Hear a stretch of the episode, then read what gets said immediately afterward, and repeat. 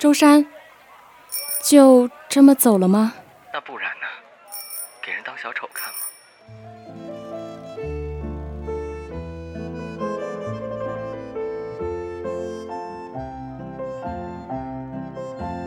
时间若可以更改，那既不是永恒的存在；若连时过境迁都不复，那即深情。而深情，即是一桩悲剧。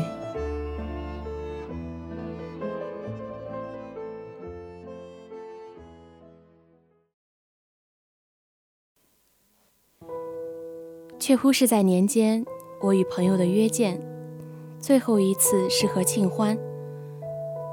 三年未见，聊了很多，过程远比我想的要柔和太多。年间已经和足够多的人进行了不可避免的尬聊，促使我在与庆欢见面之前显得有些抗拒。毕竟我所谓的三年未见，却是连必要的寒暄都省略的。好比两条不曾交汇的清澈河流，在自己的河床里各自发端。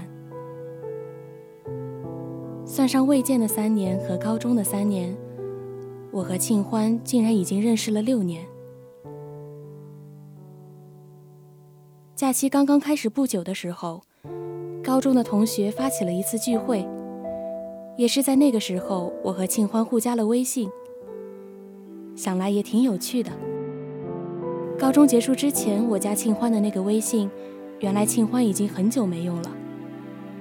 尽管高中结束后，我也没有再主动跟庆欢在任何社交平台上说过一句话。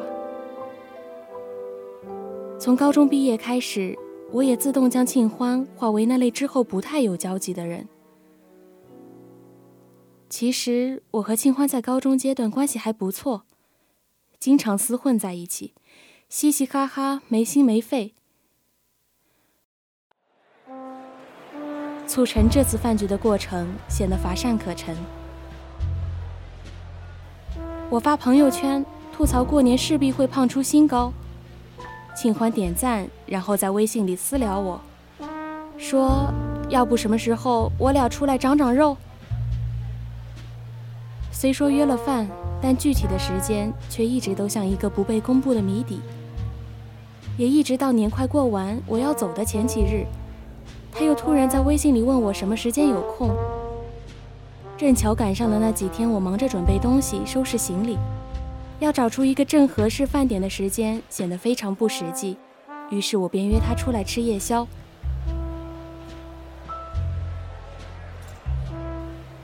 回来还看到过谁吗？这一年也就回来这一次，我就见了你，谁又能想到呢？你真是一点变化也没有。可能吧，不像你，连说话都变得干脆了很多。那你呢？和周山见过几面。啊啊！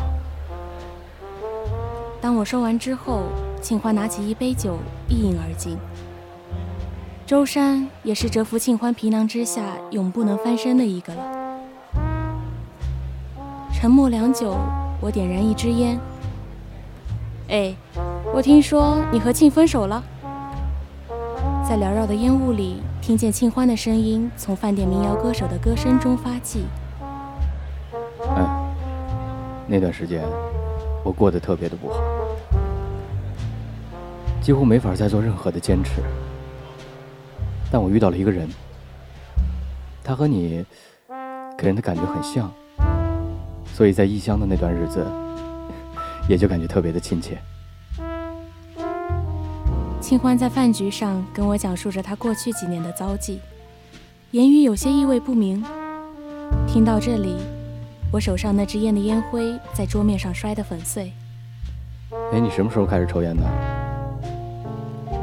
我说，我也不记得了，大概认识你那会儿就会了。庆欢轻笑了一声，意味更加不明。气氛突然凝固起来，他便继续低头撸着串。块头那块羊肉在猩红的辣椒面里翻滚了数遍之后，在灯光下变得就像往事一样无比刺眼。我原本以为六年前的境况会远不比现在坦率，却没想到三年前一样不够坦率。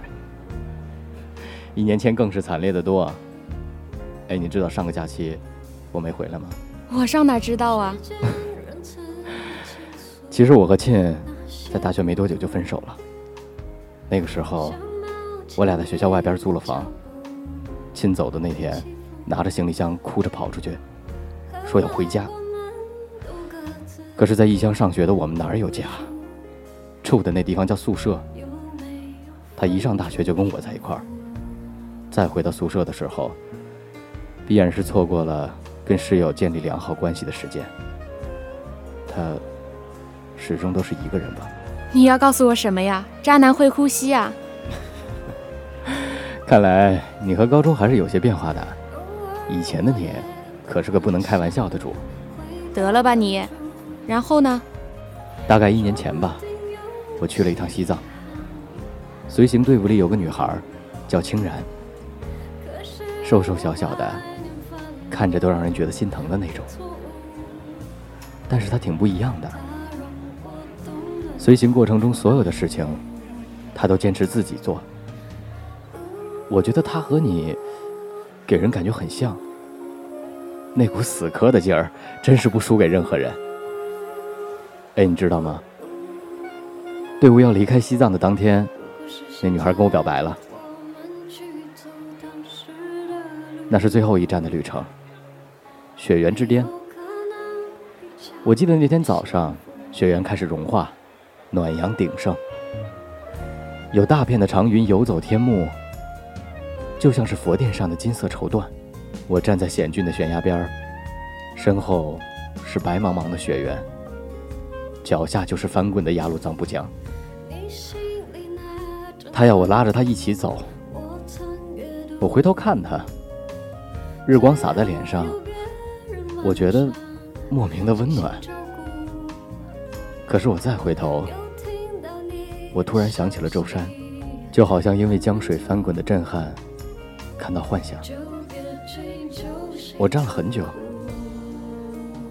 拉着他离开崖边。在走之前，我前往毗邻常住旅馆的寺院拜了佛。清晨的大殿上，除了三两打扫佛殿、天有序拉的英炯拉之外，再无他人。大殿昏暗幽深，有一种莫名的笃定。我觉得，此行我不再回头。你压高原上烟抽多了吧？那现在呢？那姑娘成你女朋友了？没有。说到这里，我突然想到，那时候的高中是半封闭式的，回家吃住的叫走读生，像我，吃住在学校的叫留校生。庆欢这种算是例外，在校外租房住。想到这里，我便问庆欢。哎，我记得你高中那会儿不是在环城路那块租了房吗？什么时候退的？六月初高考，考完当天就把东西都搬走了。呃，不过后来我又回去了一趟，在环城路上跟几个哥们儿喝得烂醉。那会儿我们学校操场的后边便是环城路，环城路再往外，在当时几乎是没什么建筑的，一片稻田。故而那条路上的环境一直很好。我一想起。当时和庆欢在那条路上逃避晚自习的那些个淘气的时刻，毕竟高中生活枯燥单调，单调的几乎令人忘乎存在。况下又仿佛总是要以揭竿而起的姿态来反叛和违背生活的安排，才能验证自我。因此，高中那会儿干的睿智事儿，确实用“堆积如山”一词也不为过。大抵抽烟也是那会儿学会的吧。言虽至此，我倒也不觉得。如今想来，是彼时对高中生活的一种失望，反倒觉得是一种必须。扯远了。说了这么多，你知道我要说什么了吗？不知道。行吧，行吧，那说说你吧。我记得你大学应该好过一个男朋友吧？是，但是也没好多久吧？嗯，为什么？我就记得有一次，我和他一起做了一顿饭，挺难吃的。正逢期末，他专业也的确挺累的，忙复习呢。好不容易闲下来做一顿饭，为了争取那几十分钟的时间，多做点夹带，他就不管我了。我炒菜做饭挺 OK，就是越做吧，越觉得挺没意思的，好像一旦消耗他的时间精力，就什么也不行了。其实你也挺不乐意为人家付出的吧？主动太久会累的，你第一次知道吗？啊，没有没有，那时候不就错过了一次吗？我也从未想过庆欢言语这样直接。此刻我如芒在背，但依旧笑骂道：“还能继续聊？”说着，庆欢给我夹了一些菜，我便问庆欢：“对了，你之后什么打算啊？”我，我之后毕业不出意外，应该是要分配到军区去的。哎，真的，你觉不觉得人这一生当中有太多可能性了？一直奋斗。也就意味着一直不能停留，好像之后留下的时间并不多。现在想想，他这番话在我的意料之外。恍惚间，我觉得这大抵算是一种迟来的平凡。我便开庆欢玩笑说：“哼，怎么着？你这话说的是打算让那些受过伤的人再把心放在你身上多放个几年？”哎，看来还是最终承认了，那时候就是喜欢我的。这就是你要跟我说的全部吗？对于今晚，我猜这不是一个开端。我那次在环城路喝的烂醉，几个兄弟给地上的小卡片挨个打电话，结果才发现全他妈是空号。庆欢笑着说的这句话，把我活生生的从以前的故事里扯回现实。你们也太他妈猥琐了吧！其实你和周山也挺像的。那对周山呢？走吧。有点晚了。其实，你今晚把我当做另外一个人吧。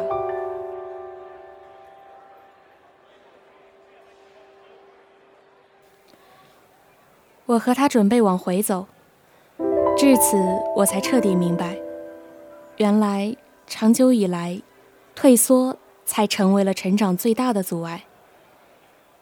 不知道从什么时候，已经开始下雨了。我和庆欢便打车回家。这是一个互相原谅的夜晚，只不过故事里的那个人不是我。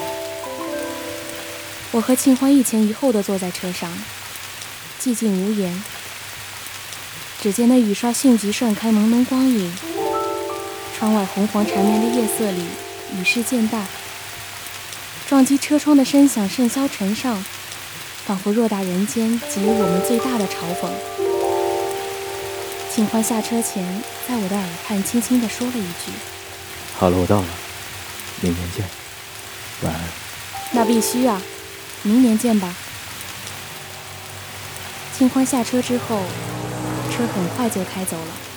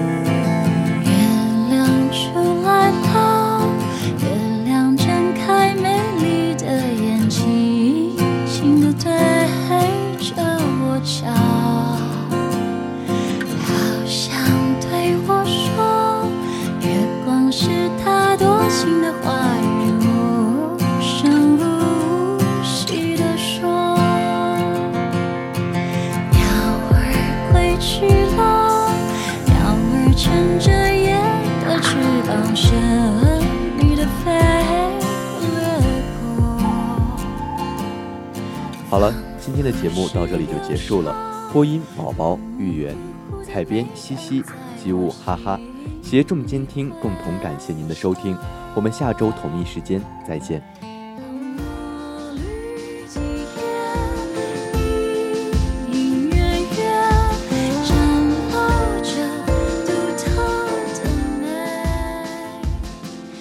人生如戏，戏如人生，一夜之间。便恍如隔世，无诗无酒，何来的江湖？